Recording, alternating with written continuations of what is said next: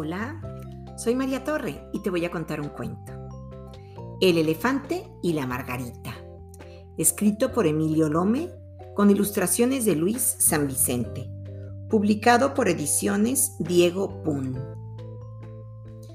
Creo en el mundo como en una margarita porque lo veo. Fernando Pessoa. Tres moralejas hay en este cuento. Si lo lees, comprobarás que no te miento.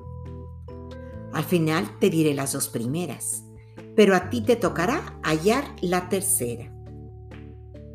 Había una vez un elefante enorme, poderoso y arrogante. Y había también una margarita, pequeña, delicada, exquisita. Y no es que yo sea chismoso o indiscreto, pero ambos se amaban en secreto. Cuando ella al elefante contemplaba, su corazón le retumtumtumbaba. Cuando él la veía, con emoción, le retumtumtumbaba el corazón mas ninguno de los dos se atrevía a decirle al otro aquello que sentía. Cierto día, la pequeña y frágil flor con esfuerzo logró armarse de valor y valiente, decidida y desafiante, confesó su gran amor al elefante.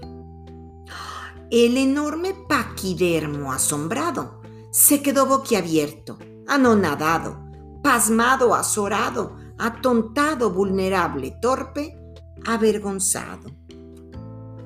Esperando respuesta, ella se hallaba y su corazón retumtumbaba. Pero él era todo confusión y le retumtumbaba el corazón. ¿Qué hacer para ocultar aquel temor? Disfrazarlo de dudas de amor. Y en las dudas de amor, dice una cita, lo mejor es deshojar la margarita. Eso hizo el elefante y sin pensar, a su amada comenzó a deshojar. ¿Me quiere? ¿No me quiere? repetía. ¿Me quiere? ¿No me quiere? proseguía. ¿Me quiere? ¿No me quiere? preguntaba.